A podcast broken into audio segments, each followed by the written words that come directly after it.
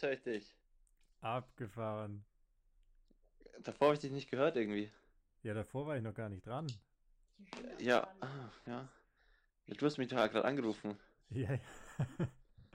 ja, ich dachte, ich probiere es einfach mal so ganz, Ja, ja. ganz passt. entspannt.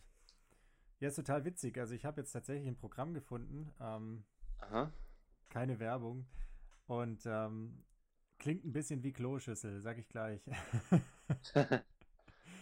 ähm, aber mal gucken. Also ähm, müsste eigentlich Hä, wie, funktionieren. wie rufst du mich jetzt gerade an? Über FaceTime.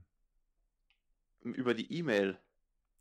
Nee, über meinen ganz normalen ähm, Apple-Account. Ah, okay. Also Genau. quasi nicht über dein Handy. Nee, nee, sondern über den äh, Apple-Account direkt. Ah ja, okay. Und das funktioniert nicht? Was funktioniert nicht? Also das über FaceTime mitschneiden? Ähm, indirekt. Also es funktioniert irgendwie nur, wenn man, ähm, wenn man das jetzt so macht wie jetzt. Also keine Ahnung, das ist völlig random. Und Okay. ähm, Nee, nee, aber ich dachte, der will FaceTime. wenn- ich glaube, am Ende ist Michelle lauter als ich. Oh, Entschuldigung. Ja, Nein, nein, nein, nein, nein, alles gut, alles gut.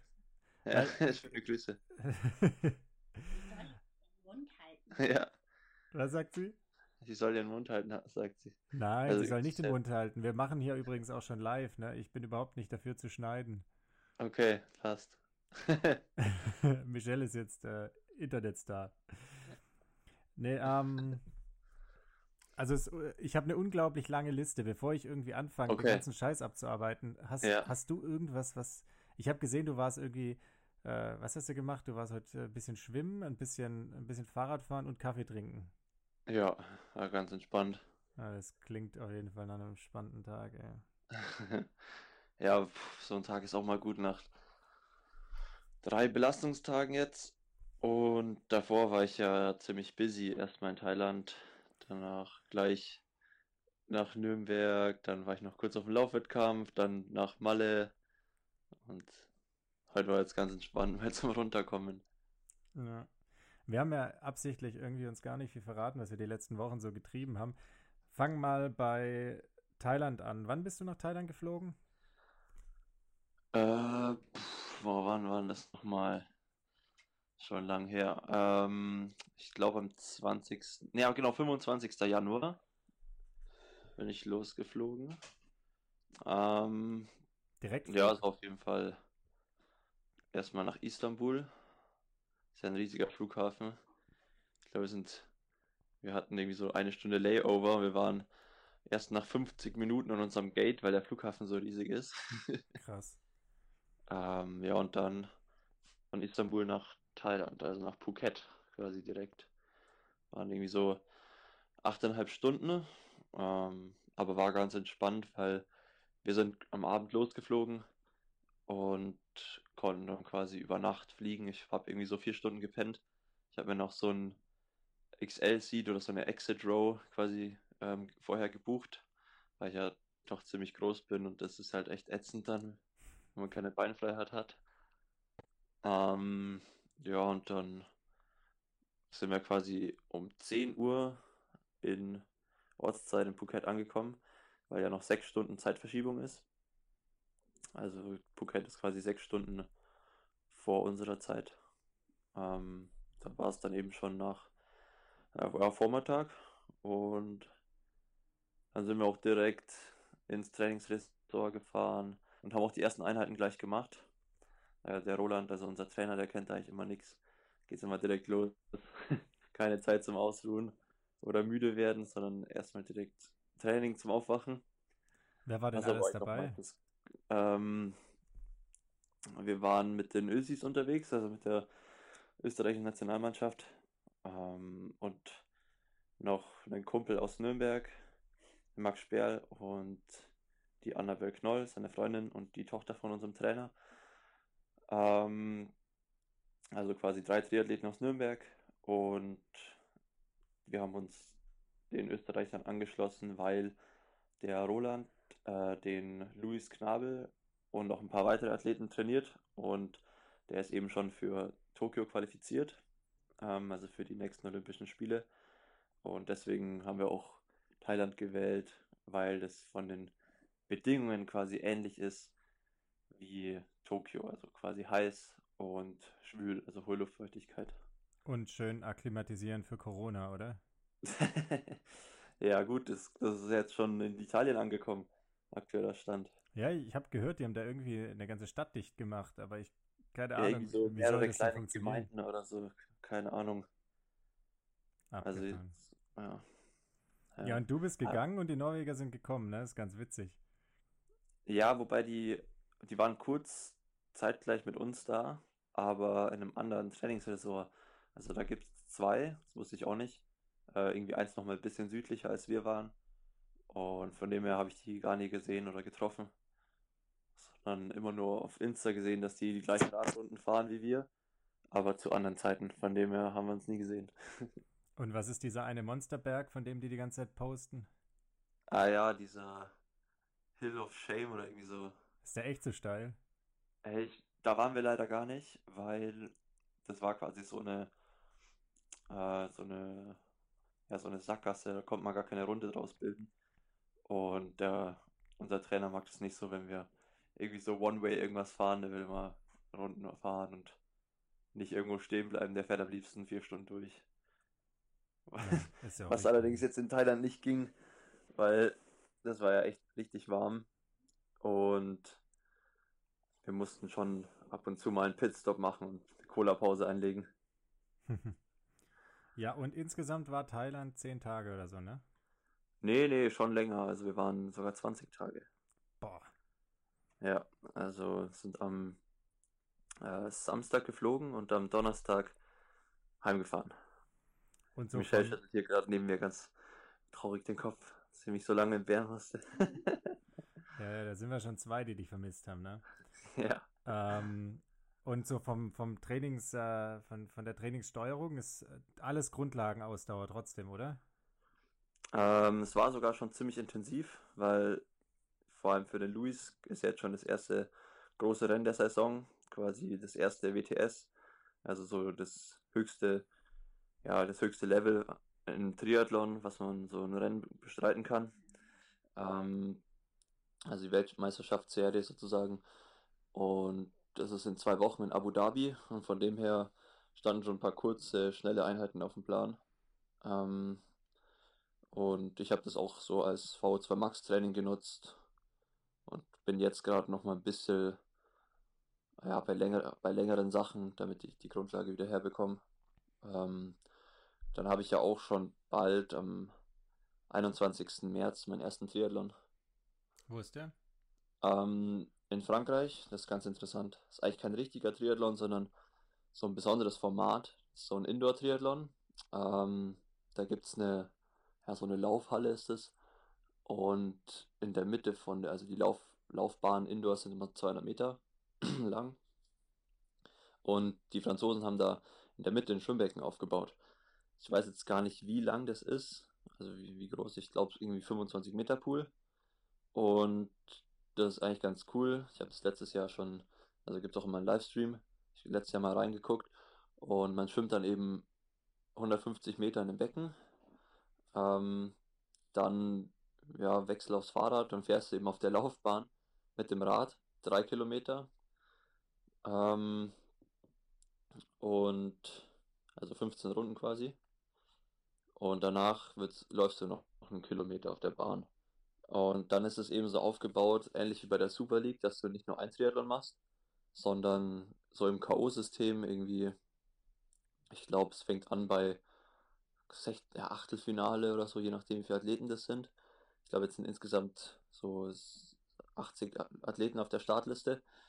Ähm, geht es halt dann runter über ja, Halbfinale, Viertelfinale, also Viertelfinale, Halbfinale, Finale, Ausscheidung ganz nach oben und ähm, ich glaube im pro Rennen starten immer oder pro Lauf starten immer 10 bis 15 Athleten. Ähm, dann hast du halt da maximal an einem Tag fünf Rennen. Ähm, ja, und bin ich schon gespannt, wie es so wird. Aber ich glaube, es ist auf jeden Fall ein richtig cooles Format. Ja, klingt gut. Ist halt für die Zuschauer, glaube ich, auch ganz cool, ne?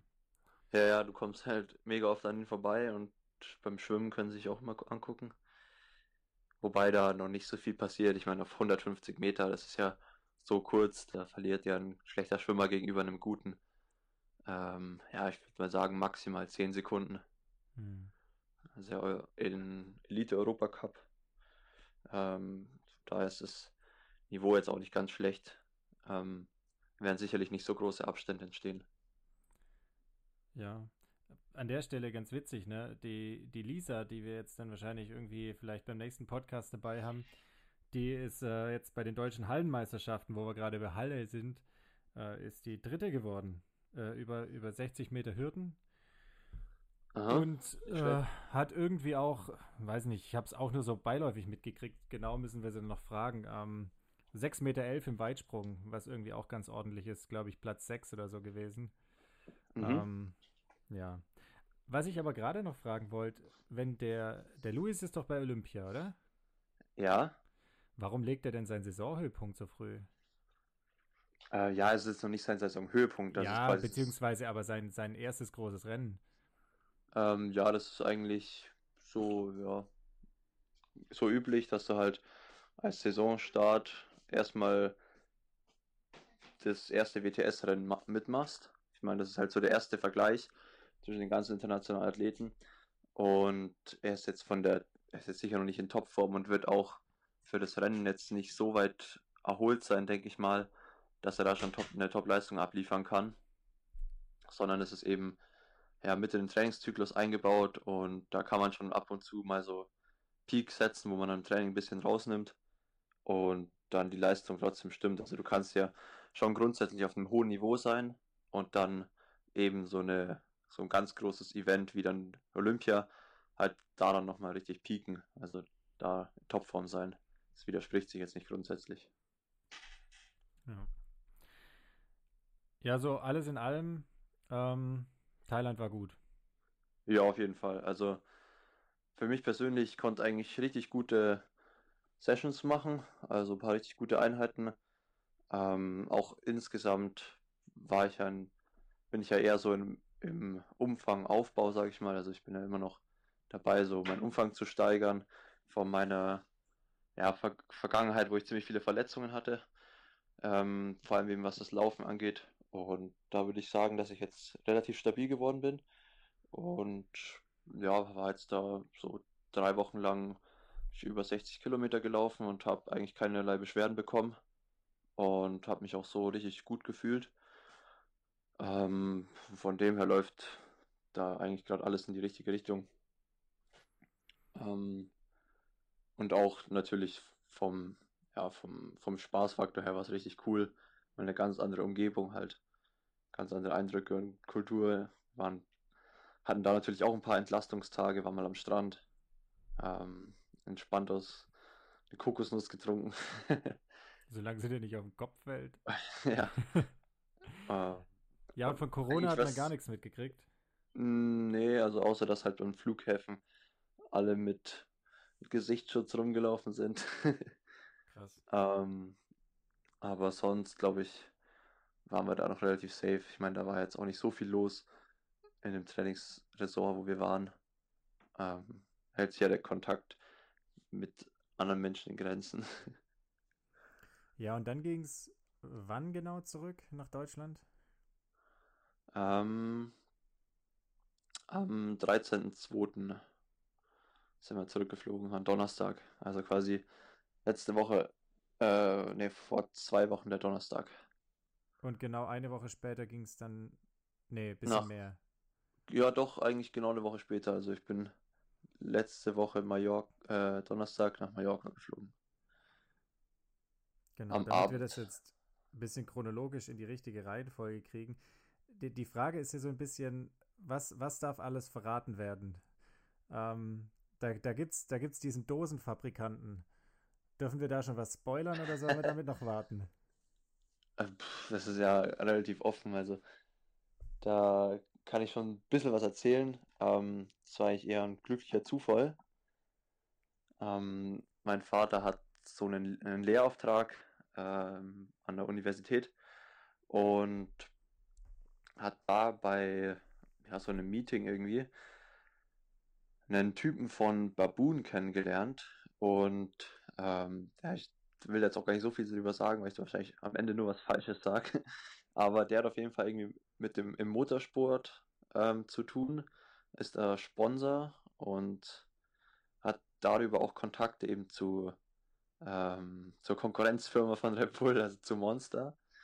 Und die produzieren gerade oder sind gerade dabei, so einen, ja, so eine Art Ausdauergetränk zu produzieren und suchen dafür eben auch Leute, die im Ausdauersport oder vor allem speziell im Laufsport, eben auch wie Triathlon ähm, aktiv sind, ähm, weil sie da eben noch gar keine Leute haben. Und da ist mein Dad eben mit dem äh, Typen von Baboon ähm, auf meine Schwester und mich, also meine Schwester ist ja auch äh, hier gerade in Mallorca mit dabei, die Franka, und auch Triathletin. Ähm, sind die auf uns zu sprechen gekommen und der hat gemeint, dass äh, Monster sicher an uns interessiert wäre. Dann haben wir da halt mal unsere Sponsorenmappen hingeschickt, so unser Sportlerprofil. Und äh, damit waren die in Amerika erstmal so, ja, haben uns, ja, ja, wir haben denen gefallen, gefallen, sagen wir mal so. Und jetzt haben wir mal so eine Testpackung, ja, Probepackung halt bekommen von einem Getränk, ob wir uns grundsätzlich damit identifizieren können. Ähm, und ja, ich will jetzt auch erstmal gar nicht so viel zu dem Getränk sagen. Ähm, also schmeckt aber, scheiße. nee, das jetzt nicht. Es ist auf jeden Fall was für einen Wettkampf. Ähm, ist halt auch mit Koffein enthalten. Ähm, so ein paar Vitamine, was so die Konzentrationsfähigkeit steigern soll. Und ist natürlich für einen Energy Drink, also es soll ein bisschen weggehen vom Energy Drink, ist aber trotzdem noch relativ süß. Ähm, und ist aber eben noch, was so die ganze Aufmachung angeht, noch in der Entwicklung. Also da ist zum Beispiel auch nur, ist eigentlich nur Ballsportarten drauf abgebildet ähm, auf dem Cover und deswegen noch nicht so in Ausdauersport integriert. Ähm, ich habe jetzt nur mein Feedback gegeben, dass ich es halt, wie gesagt, für den Wettkampf geeignet finde, weil es, finde ich, schon ziemlich reinballert. und ich will es jetzt nicht im täglichen Training benutzen, aber grundsätzlich hätte ich natürlich schon Interesse an der Zusammenarbeit. Und ja, mal sehen, was da jetzt rauskommt. Der gibt es so weiter. Und ja, mal schauen, was dabei die, rauskommt. Die große Frage an der Stelle ist ja nur, würde Christian Blumfeld das bei jedem Training sich reinziehen? Und ich, und ich glaube, ja, auf jeden Fall. die Antwort ist safe, ja. Dieser Typ, ja. Alter. Was, was der Red Bull trinkt, Alter, das ist, ist wirklich verrückt. Wobei er hat mir ja mal gesagt, er trinkt gar nicht so viel, wie es scheint. Hm. Also ich glaube, er macht doch einfach viel, viel und gut Werbung dafür. Also als ich da die drei Tage in Bergen war, da hat er, glaube ich, also sechs Dosen mindestens weggemacht. aber, aber ganz easy. Vielleicht äh, füllt er mal was anderes rein. Genau. Und du bist, um wieder auf Mallorca zurückzukommen, du bist gerade quasi nach Mallorca gegangen. Oder sagt man auf Mallorca gegangen? Ist ja eigentlich eine Insel, ne? Auf Malle. Auf, auf Malle. nee, ähm, na, ja, keine Ahnung. Als unser gemeinsamer Freund ähm, Mallorca Mark, ja. aka äh, Mark Klaus, äh, die Insel wieder verlassen hat. Was man ja eigentlich gar nicht glauben kann, weil der Typ ja mittlerweile da seinen Zweitwohnsitz hat oder Erstwohnsitz ja. oder wie auch immer. Da muss man noch kurz hier einhaken, Anmerkung der Redaktion. Ähm, der Marc ist ein Kumpel von mir und natürlich auch von dir, mit dem ich in meiner Internatszeit in Nürnberg ähm, zwei Jahre lang auf dem Zimmer war und auch zur Schule gegangen bin und mein Abitur gemacht habe. Und jetzt eine ganz witzige Story. Ich habe am ersten Tag, wo ich auf Malle war, ähm, bin ich Rad gefahren, so eine Drei-Stunden-Tour. Und wir sind in unserer kleinen Gruppe unterwegs. Ich schaue gerade irgendwie auf dem Handy nach, der, nach dem Weg, weil ich mir nicht ganz sicher war, wie es weitergeht. Und dann sehe ich am Ende, wir fahren durch so ein Dorf, am Ende vom Dorf, wie so ein Radfahrerzug auf uns zukommt. Und dann schaue ich so genauer hin und denke so, oh, die Trikots kenne ich doch. Dann waren das so, so weiß-blaue Trikots und der Marc ist eben in dem äh, Kontinentalteam, also, also Radprofi auch, bei Downer. Und die haben genau diese Trikots. Und ich schaue so genau hin, die kommen näher und das ist halt wirklich genau das Team. Und ich dachte mir so, da fährt bestimmt der Marc mit und ruf einfach mal so in die Menge so, hey Marc, weil du erkennst ja niemand. Die haben alle, es waren glaube ich 20 Fahrer, die hatten alle die gleichen Trikots an und Helme und Brillen und die gleichen Räder.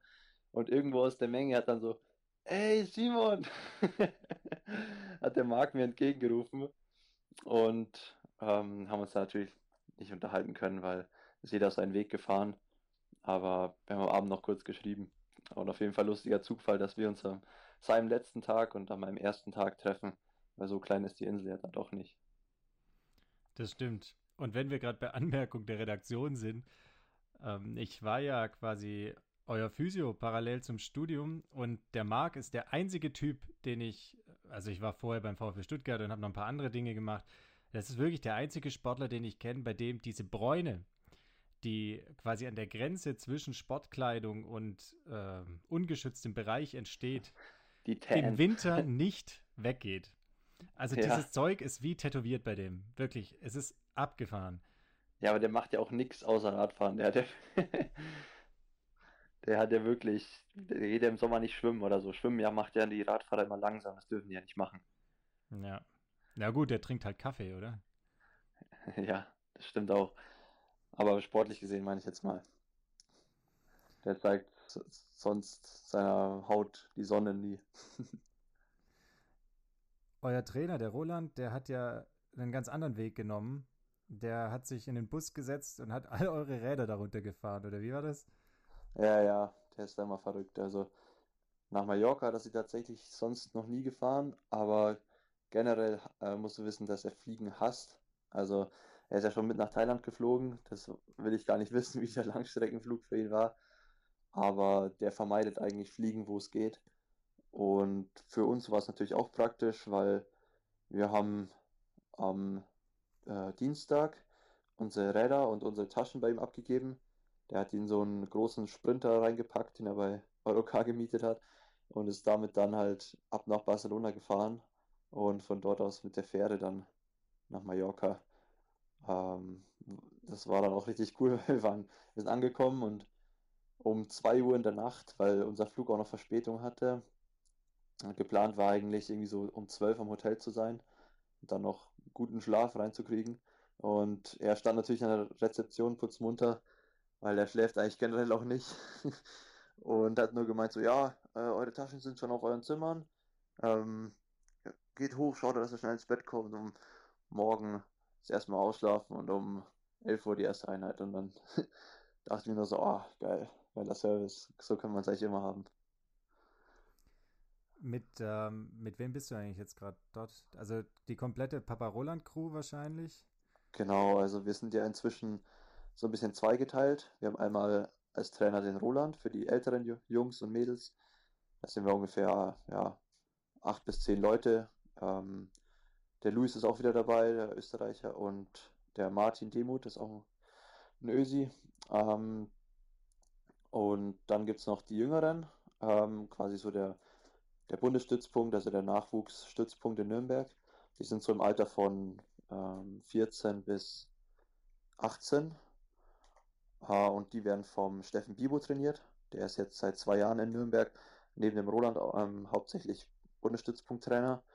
Und ja, ähm, so der wissenschaftliche Typ, also wenn der Roland so der intuitive Typ ist, der die Erfahrung hat im Trainer-Dasein, dann ist der Steffen der mit dem sportlichen Know-how. Ähm, und der hat jetzt seit diesem Jahr eben komplett allein die, äh, die jungen Nachwuchssportler und trainiert die. Und wir fahren dann schon, wo es geht, eigentlich zusammen in die Trainingslager, was eben meistens auf die, in die Ferien fällt. Das sind ja gerade Faschingsferien offiziell. Und da haben die kleineren natürlich keine Schule und sind jetzt auch in Mallorca mit dabei. Und wir ergänzen uns dann im Training so ein bisschen. Also Schwimmtraining machen wir gemeinsam, weil da hat man quasi dann ja, vier, fünf Schwimmbahnen. Ähm, und Lauftraining ist dann natürlich ein bisschen unterschiedlich. Bei uns schon intensiver, weil unsere Saison früher anfängt. Und Radtraining fahren wir zum Beispiel gemeinsam los und dann bilden sich halt die jeweiligen Gruppen und ja, die Streckenlänge unterscheidet sich dann natürlich auch noch, auch noch mal. Also wir fahren dann bisschen länger, während hingegen die Kleinen halt ähm, ja, eine Zwei-Stunden-Tour machen, wenn wir eine Drei-Stunden-Tour machen. Bevor ich dich jetzt gleich noch was zu den Trainingsumfängen frage, die wichtigste Frage überhaupt. Wie ist das Essen? ähm, ja, also in Thailand war es besser, kann ich sagen. Ähm, da war es halt wirklich auch richtig auf Sportler aus, ausgelegt und vor allem die Früchte, da haben mich eigentlich da umgehauen. Das war halt krass. Das schmeckt halt alles ein bisschen, oder was heißt ein bisschen, viel intensiver, als wir es gewohnt sind. Es kommt halt direkt aus Thailand und vor allem die Ananas da war immer richtig geil. Mich am Abend eigentlich hauptsächlich davon ernährt als Nachspeise. Ähm, und hier merkt man halt schon, dass man auf Mallorca ist und dass ja auch die, die Engländer, die hier im Urlaub haben, äh, was Gutes zu essen haben. Die saufen ähm, nur. Ja, die essen auch ziemlich fettig, würde ich mal sagen. Also man kann sich hier richtig fettig ernähren, ähm, aber teilweise gibt es auch ganz gute Sachen und es schmeckt auch gut. Also ist auf jeden Fall entspannter, als sich immer selber daheim am Abend noch nach dem Schwimmtraining was zu kochen. Aber von der Qualität her würde ich sagen, kommt es nicht an das gute Essen daheim ran. Was sind sonst noch so thailändische Sachen? Also Ananas klar, Mango wahrscheinlich oder was gab es da noch? Äh, puh, also es gab eigentlich jeden Abend Reis. Das ist mir nach einer Woche schon zum Hals rausgehangen. Aber ähm, es gab halt eigentlich immer ganz geile Currys dazu. Und was in der Früh immer richtig geil war, war so, so Sticky Rice, also so Klebereis. Der war dann noch so mit Mango angerichtet und das war immer Hammer. Aber den gab es nur einmal die Woche und das war dann, also dort waren auch so äh, Olympiaschwimmer aus Australien und Ungarn. Die hatten richtig was drauf. Also ich glaube auch der aktuelle Weltrekordhalter über 200 Meter Schmett äh, war da. Der ist ja irgendwie, ich glaube, 20 oder so und hat letztes Jahr den Weltrekord von Michael Phelps getoppt. Der hat ähm, bestimmt auch so eine, so eine genetische Störung. nee, ja, der, der, total. Der, der Michael ja. Phelps, der hat doch irgendwie so einen Gendefekt. Oh, ich wusste sogar mal, wie das heißt. Das ist jetzt eigentlich so ein Fakt, den man wissen könnte. Der hat irgendwie sowas, ähm, wo, wo alles so wahnsinnig gelenkig ist. Irgendwie Ehlers-Danlos-Syndrom oder irgendwie sowas. Okay, ähm, ja gut. Deshalb kann der sich ja auch quasi vor dem Start immer so, wenn, wenn der sich dehnt, das sieht ja aus wie so ein Gummimann. Ja, das aber, stimmt. Aber ja. ja. Siehst du, wusste ich gar nicht. Habe ich wieder was gelernt. Aber vielleicht ist es auch irgendein anderes Syndrom, aber der hat irgendeine Störung, die, keine Ahnung, ihn so beweglich macht. Ja. Aber äh, was ist ja, mit dem Australier? Auf, auf jeden Fall ähm, haben, haben sich da natürlich die Schwimmer immer, die auch richtig viel essen, da musste immer schauen, dass man schnell ist, wenn die, wenn der Sticky Rice nachgefüllt wurde, dass du schnell zum Buffet hingesprintet bist und den Sticky Rice, der war in so Bananenblätter äh, eingepackt, dass du den dir schnell noch abge abgreifen konntest, bevor er wieder weg war. Stark. Und zu den Umfängen, so, erzähl einfach mal, was, was steht jetzt so, wie lange seid ihr noch auf Malle? Ähm, wir sind jetzt noch bis Sonntag, also nicht so lange, insgesamt zehn Tage. Ähm, die sind ja schon immer ganz gut gefüllt. Äh, also heute war, wie gesagt, der erste Ruhetag in Anführungszeichen. Also bei uns gibt es eigentlich keine wirklichen Ruhetage, sondern nur so Tage der verminderten Belastung. ähm, ja, dadurch, dass ich ja jetzt letzte Woche eigentlich eine halbe Ruhewoche gemacht habe und eine halbe Woche im Trainingslager, waren es jetzt letztes Jahr, letzte Woche nicht so die wahnsinnigen Umfänge. Ähm, aber wenn man jetzt zum Beispiel Thailand anguckt, da hatten wir in der Eröffnungswoche, ähm, ich glaube, 35 Stunden, also reinen Trainings, zumal abgesehen so Aufwärmen und alles so weggelassen. Ähm, in der zweiten Woche, die war dann ein bisschen intensiver. In der ersten sind wir mal nur quasi angekommen, akklimatisiert, bisschen den Jetlag verkraftet und G1 oder ruhig, ruhig, ruhiges Grundlagentraining gemacht. Ja, die zweite Woche waren 30 Stunden und in der dritten Woche sind wir dann quasi in der Mitte schon wieder abgehauen, aber wären auch ungefähr, denke ich, 30 Stunden geworden. Ähm, das Coole ist ja, also was mir taugt es eigentlich ziemlich, dass man quasi so auf Trainingslager ist, dann kurz daheim und dann wieder auf Trainingslager jetzt im Winter, weil du musst halt daheim dann nicht wirklich was trainieren. Also ich war dann schon ziemlich gut bedient nach den drei Wochen und zu Hause stand dann wirklich nur lockeres Bewegen auf, auf dem Plan. Und dadurch, dass ich dann auch noch einen Laufwettkampf ähm, zwischen den Trainingslagern gemacht habe, war es eigentlich nur ähm, ja, Erholung, kurze Aktivierung vom Laufwettkampf und danach wieder erholen fürs nächste Trainingslager. Ähm, und das ist natürlich schon angenehm, weil daheim war es ja ziemlich ungemütlich am Ende, ziemlich viel geregnet. Ähm, Ach du, gerade ist total gut. Ist noch ein bisschen Sturm dazugekommen. ja, genau. Die Sabine haben wir ja sogar auch noch verpasst, weil wir da noch in Thailand waren. Den Sturm davor. Ja, aber es ist Äh. gerade trotzdem echt ätzend. Also gefühlt ist Sabine nie weg gewesen. Ah, okay. Ja, das ist natürlich schon Luxus da. Und jetzt hier in Mallorca würde ich sagen, dass ähm, ich auch wieder so um die 30 Stunden plus minus komme. Und davon auch ziemlich viel Intensives. Viel Schönes dabei quasi. Genau, ja. Viel, worüber man sich freuen kann. Ja, cool. Jetzt bin ich ja gerade mal am gucken. Ähm, so mega gut bin ich gar nicht vorbereitet heute, weil ich gar nicht gewusst habe, ob das jetzt klappt mit diesem, mit diesem Plugin und keine Ahnung, ohne Scheiß, es kann auch immer noch sein. Also ich finde so ein bisschen, es klingt wie die Beatles, die waren ja auch nur in Mono. Ähm, weil, weil ich glaube, das Programm nimmt tatsächlich so auf, dass du auf dem einen Ohr bist und ich auf dem anderen und das wird nachher wahrscheinlich wieder eine gemeinsame Spur, wenn ich es dann irgendwie mix, aber ich habe keine Okay. Ahnung, wie es nachher rauskommt. Also ich höre dich jetzt noch ganz gut, aber ich, also wie, wie bei einem normalen Anruf.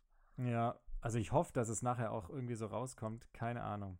Naja, jedenfalls Liste. Also abhaken können wir Okay, Monster Liste aber Energy. So, abhaken können wir Mallorca Mark. Dann, ganz witzig, ähm, wie, ach ja, ich habe hier noch was mit Zahlen aufgeschrieben. Ist auch ganz witzig. Also ich habe neulich mal geguckt, ähm, welche Episode denkst du, wurde bisher am häufigsten gehört? Pff. Ähm, nachdem wir so, so unglaublich die Werbetrommel gerührt haben. äh, vielleicht die erste Folge. Absolut. Ähm, witzigerweise. Und äh, die hat ganz schön Kreise gemacht. Also ähm, über 500 Mal. Nur die erste Folge. Ah, das ist ja schon mal gut. Das Dafür, ist dass schon echt. wir echt einfach mal aufgenommen haben und nichts sonst. Ja, vor allem das Schlimme ist halt, die erste ist mit Abstand die schlimmste. Und ich glaube halt, die Leute denken direkt, oh Gott. Ähm, Deswegen war wahrscheinlich die erste noch, die am meisten gehört ist. Danach hat keiner, hatte keiner mehr Bock. Danach hatte ich keine mehr. Also, wir müssen es halt machen wie bei Star Wars, ne? Also, ab Episode 3 wurde es langsam besser. Und ähm, Episode 6 ist dann hoffentlich mal der vorläufige Höhepunkt. Und dann müssen Ja. wir einfach das Niveau weiterhalten. Ja, aber dann darfst du es aber nicht mit Star Wars vergleichen, weil dann kommt 7, 8 und 9 und ich finde, die Filme kannst du in die Tonne, Tonne treten. Die kannst du so knicken, Da ey. kam Disney und dann ging es bergab.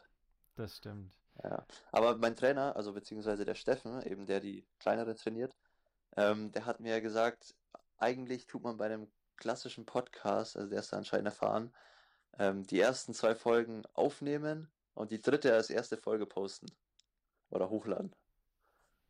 Guck mal, wir waren mutig. Ja, wir waren einfach mutig. Aber die, die Grenze zwischen Mut und Dummheit ist bekanntlich nicht allzu groß. naja, ähm, ich habe hier noch stehen Tron Skihalle. Und das ist ganz witzig. Also, den, den Norwegen-Podcast haben erstaunlicherweise auch ganz schön viele Leute gehört. Ähm, was, glaube ich, aber alles Norweger waren, die einfach wissen wollten, was der Typ gemacht hat. Ja, Und äh, niemand äh, irgendwie wegen meinem Englisch, was ultra behindert ist auch einfach, weil man die ganze Zeit denkt, man muss alles irgendwie so total verschnöselt formulieren und irgendwie echt die Buchse voll hat. Egal. Vor, ah, allem, wenn, vor allem, wenn der Typ dann halt in so gedrucktem Englisch antwortet und du einfach das Gefühl hast, du bist der dümmste Mensch der Welt. ähm, naja, jedenfalls ähm, war das ja quasi einer von meinen zwei Professoren. Und äh, ich habe jetzt mit dem anderen geredet, weil ich mit dem noch so ein bisschen ähm, Kreuzbandforschung weitermache. Und ähm, der hat mir halt eiskalt erzählt, dass er die Episode angehört hat. Und an irgendeiner Stelle sagte der Euwin so, ja, ähm, in Oslo hat man, keine Ahnung, noch 80 Skitage und vor einem halben Jahr waren es halt 140 oder irgendwie sowas. Ja, äh, ja, nicht vor einem genau. halben Jahr, vor, vor 50 Jahren oder vor 100 Jahren. Und dann hat er halt gelacht und hat gesagt, ja, also sie hatten überhaupt keinen Schnee dieses Jahr in Oslo. Und äh, die haben jetzt eine Skihalle gebaut in Oslo, damit auch in den nächsten Jahren quasi Oslo schneesicher ist. Ah, krass. Und da dachte ich mir auch so, oh Gott, oh Gott, oh Gott, oh Gott, oh Gott. Ähm, ja. Nicht gut. Ja, die sind Ähm, vorbereitet. Das ja, die sind, Wunder, die, ja, aber ich meine, wenn, wenn jetzt irgendwie die, Nor also vor 20 Jahren haben sie in Dubai irgendwie so ein Ding hingestellt und jetzt fangen irgendwie nur die Norweger an und bauen eine Skihalle, das ist schon irgendwie kein ja, gutes das, das ist Signal. krank, auf jeden Fall. Also irgendwie auch pervers, ja. dann habe ich als nächsten Unterpunkt hier die Challenge Rot stehen. Und äh, ich werde dieses Jahr da im medizinischen Team dabei sein. Das ist ganz witzig. Ah, okay. Und äh, bin mal Ist auch gespannt. sehr prominent besetzt dieses Jahr. Wer, wer macht denn da mit? Ich habe doch gar keine Ahnung. Hä? Du bist in einem medizinischen Team und das ist ungefähr die beste Besetzung aller Zeiten, würde ich sagen. Also, ich- wir haben also, einmal. Zu meiner Verteidigung muss ja. man sagen, ähm, unser gemeinsamer Bekannter, ich würde jetzt nicht Freund sagen, aber ein, ein sehr angenehmer Bekannter, der Bernd Langenstein, Ja, ähm, der macht die Sportmedizin äh, am Klinikum Nürnberg und der ist da irgendwie seit Jahren involviert in die medizinische Betreuung, Versorgung Ah, okay. von, von dem ganzen Event. Und der hatte mir geschrieben und der hat auch von unserem Podcast gehört. Also ja den, den kann ich gleich hier an dieser Stelle auch mal grüßen, weil ähm, zwei Athleten hier und Kumpels waren nämlich letzt, letzte Woche oder vor zwei Wochen bei ihm und er hat über die beiden mir zweimal liebe Grüße ausgerichtet und zweimal gesagt, dass er äh, unseren Podcast immer hört. Witzig. Ich sage, es, es, hat, es hat irgendwie Kreise gezogen. Ja. Ja, und jedenfalls hat der mir eine Mail geschrieben und hat gefragt, ob ich äh, nicht Lust hätte, ähm, das zu machen. Und ich habe natürlich gesagt, ja, klar. Mhm. Ähm, zum einen ähm, kann man das mit dem Besuch in Nürnberg verbinden und zum anderen kann ich dich da vielleicht auch einfach mitnehmen, wenn du nichts zu tun hast. Und ähm, Ja, also ich wahrscheinlich hast du sowieso was zu. zu tun, oder? Ja, ich weiß nicht. Ich habe letztes Jahr war ich ja auch, da habe ich in der Früh, ähm, bin ich mit dem Rad nach zum Start hingefahren. Der ist ja immer um, oh, ich glaube um, um halb sechs oder so, Ja, geht der mal da ist noch Kanone dunkel. am Kanal. Da sind wir mit dem Crossrad hingefahren, ein paar Jungs. Dann sind wir mit dem Crossrad da auch immer quasi von Zuschauerplatz zu Zuschauerplatz gefahren. Ähm, sind dann noch im Rotsee schwimmen gewesen am Nachmittag und dann im Crossrad wieder zurückgefahren. Also war ganz cool eigentlich. Die Kanone am Kanal, das könnte auch so ein guter japanischer Splatterfilm sein. Die Kano- Die Oder ein guter- Kanone am Kanal. Oder ein guter ähm, Podcast-Titel. Das, wie wie wäre es denn, wenn wir die heutige Folge die Kanone am Kanal nennen? Ja, ja, safe, oder? ja, bin ich dabei. Oh Mann. wir, müssen, wir müssen irgendwie die Grenze finden. Also ich finde, am Anfang war es einfach deutlich zu ernst. Also ich glaube, wir sind beide besser, wenn wir es nicht so ernst nehmen. Ja, Also- also die erste, vor allem jetzt die erste Folge, da haben wir ja völlig Da ähm, saßen wir versteinert bei dir auf dem Sofa und haben gedacht, Liste oh je. abgearbeitet und ich habe versucht, ein seriöses Interview zu führen. Ja, du, du hast es, glaube ich, noch ganz gut gemacht, aber ich dachte irgendwie, naja, Ach, whatever. Egal. Aber ich muss auf jeden Fall noch sagen, wer an der Start auf der, also der Richtig, Startlinie das wollte ich steht. eigentlich fragen. Erzähl Musst du mal. schon wissen, wenn du im medizinischen Team bist. Also erstmal ähm, Hawaii-Siegerin Anne Haug, Okay, kenn da ich. den Frauen. Ähm, ich muss euch jetzt sagen, ich weiß, die anderen Frauen weiß ich gar nicht, weil ich bin nur informiert darüber, was die Deutsche Triathlon Union für Posts gemacht hat, wer alles an der Startlinie stehen wird. Was ja eigentlich eh schon untypisch ist, weil die Deutsche Triathlon Union ja eher auf der Kurzdistanz so den Zuständigkeitsbereich hat und äh, Rot ist ja eine Langdistanz. Ähm, also von dem her Anne Haug bei den Frauen, ähm, die Hawaii-Siegerin des letzten Jahres. Äh, Dann bei ganz den- kurz, Simon, für, für Ja. alle, die keine Ahnung haben von Langdistanz, ähm, 3,6 Kilometer schwimmen, 3,8. 3,8, äh, Genau. 180 Radfahren Ja. und ein Marathon. Ja, 42 Kilometer, genau. Äh, dann bei den Männern ähm, Jan Frodeno, der, der Triathlet zurzeit auf der Langdistanz, eben auch Hawaii-Sieger 2019. Ähm, dann haben wir noch Sebastian Kienle, auch Der wurde Zweiter ja. letztes Jahr, ne? Dritter. Dritter Genau. wurde. Zweiter wurde Timothy O'Donnell aus den USA. Ah, stimmt. Ähm, der dritte, drittplatzierte aus dem letzten Jahr in Hawaii. Und dann haben wir noch einen ganz interessanten Kandidaten eigentlich, und zwar der Cameron Worth. Ähm, das wäre auch so ein Wunsch-Podcast-Kandidat, würde ich sagen.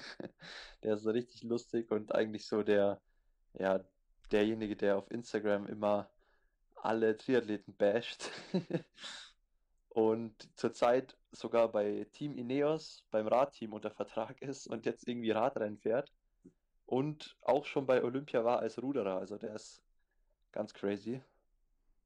Krass. Der war letztes Jahr auch. Ähm, äh, ich, boah, jetzt weiß ich gar nicht mehr genau. Ich glaube, er war Dritter oder Vierter beim Rot Triathlon letztes Jahr und auf jeden Fall auch in den Top 10 in Hawaii. Glaube ich. Naja, bin mir jetzt nicht ganz sicher. Auf jeden Fall ähm, Multitalent und witziger Typ. Das heißt, die acht Stunden wackeln wieder. Ja, auf jeden Fall. Er sagt von sich selbst auch immer, dass er zu 38,3% Deutscher ist. Wie kommt er denn auf 38,3 Prozent? Frag mich nicht. Hat er von 100 Vorfahren 38,3 waren Deutsche oder was? Ja, genau. Oh Mann, Nee, großartig. ist aus, aus einem Australier, aber er ist echt lustig. Witzig. Ähm, ich habe hier als nächsten Punkt auf der Liste Super League stehen, aber da gibt es noch keine News, oder? Nee, da gibt's noch keine News. Okay. Aber ich habe am dazu sagen. 21. März nichts vor, also vielleicht komme ich auch einfach mit nach Frankreich. Ma Ja, wir mal, fahren, wir mach mal einen Vor-Ort-Podcast. Nach einem Mietauto und einem Fahrer. Also, wenn du dich freiwillig meldest, Ja, du, also ich muss, also ich habe mich jetzt sehr weit aus dem Fenster gelehnt, aber ich mache hier mal ganz kurz meinen Kalender auf. Ich ja, glaube, ja, der 21. ist doch tatsächlich ein, ein Samstag, oder? Bin ich da der ist total an- Samstag, ja. Ja, Aber safe. müssen- aber ihr müsst schon so früh schon. hin. Früh, also wir müssen schon früher anreisen, natürlich. Ja, das könnte ein bisschen tricky werden. Aber Ja, so am das, das 21. checken wir. Das, wir checken das noch ab, da Ja, bleiben wir das dran. noch.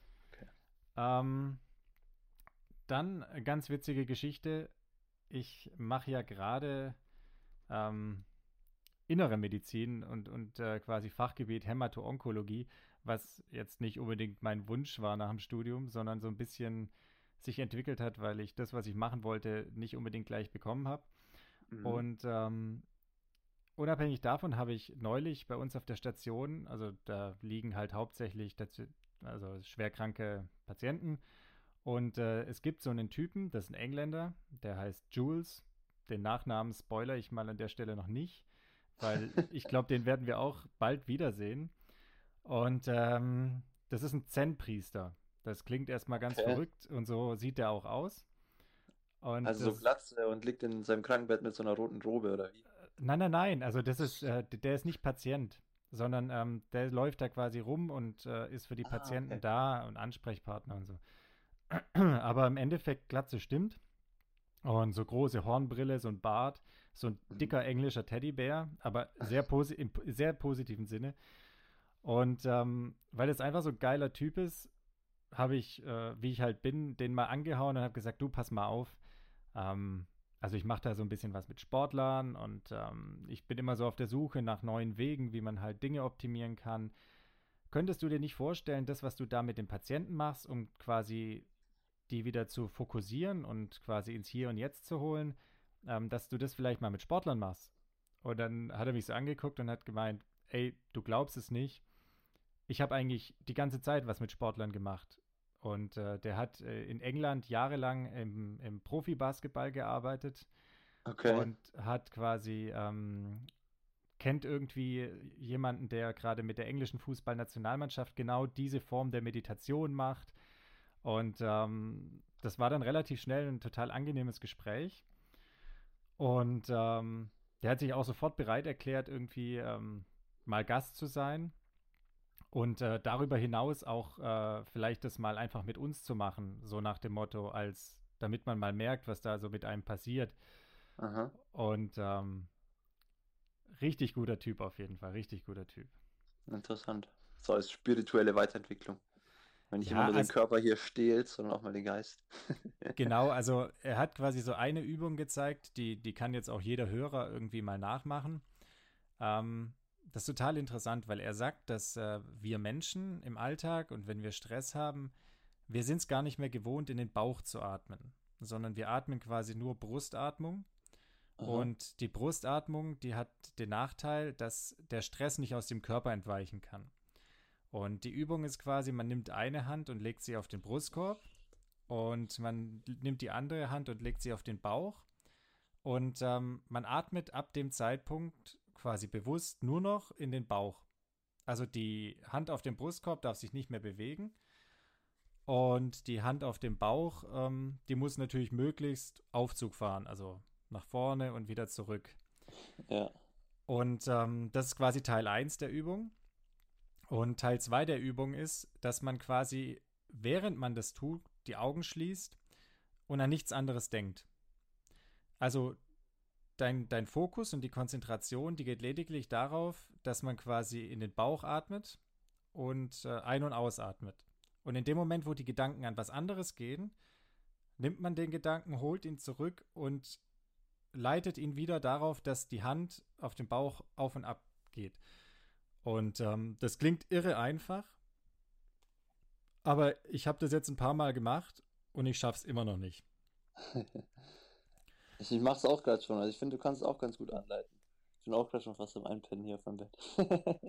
ja, ist aber, ist, also wir üben mal. Wir üben und gucken, was passiert. Okay. Und ähm, genau, bleiben wir auf jeden Fall dran. Ansonsten kriegst du, bin ich jetzt auch tatsächlich fast fertig. Also ich habe äh, Simon versprochen, dass ich de, den Zusatztrainingsplan, von dem der Euwin äh, ein bisschen gesprochen hat in dem, dem letzten Podcast, äh, dass ich ihm den ausarbeite und dass er mal irgendwie phasenweise probiert, einfach zu gucken, ähm, ob es da vielleicht Übereinstimmungen gibt mit dem normalen Trainingsplan und der Intensität, die da gefahren wird und so weiter. Ähm, werden wir an entsprechender Stelle nochmal was drüber sagen. Den habe ich fast fertig. Mhm. Und spätestens, wenn du wieder zurück bist in Deutschland, äh, sollte das soweit sein. Und, Bin ich mal ähm, gespannt. Also, kommt. Ja. also im Endeffekt, ähm, für alle, die sich gar nichts darunter vorstellen können, ähm, es ging quasi ein bisschen darum, dass ähm, der Körper nicht wie bei einer Maschine jeden Tag gleich funktioniert und dass man quasi jeden Tag sagen kann, okay, man macht äh, heute dieses Training, morgen dieses Training und hat dann übermorgen vielleicht den Effekt von beiden Trainings kombiniert, sondern man kann natürlich immer zielorientiert arbeiten und kann sagen, okay, ähm, man möchte jetzt das Ziel Schnellkraft erreichen oder das Ziel irgendwie der Ausdauerfähigkeit oder was auch immer und äh, kann natürlich probieren, darauf hinzuarbeiten.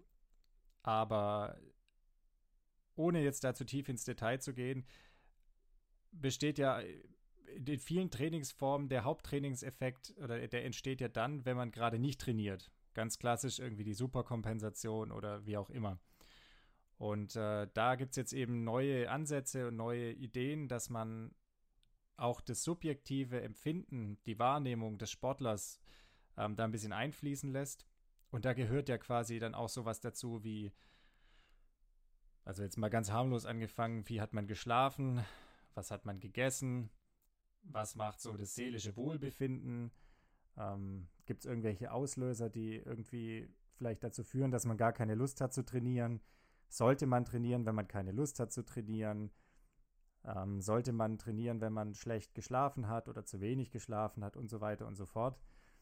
Und äh, im Rahmen dieser Geschichte ähm, gibt es da eben den Ansatz, den die Norweger verfolgen und äh, in den ich so ein bisschen reinspringen durfte. Und äh, wie so oft ist Simon einfach mein Versuchskaninchen. Und ähm, ja, wir gucken ja, mal. Jung. Kann noch einiges kompensieren. vielleicht ist es auch völliger Schwachsinn und äh, es kommt gar nichts dabei rum, aber mal schauen. Wir schauen mal.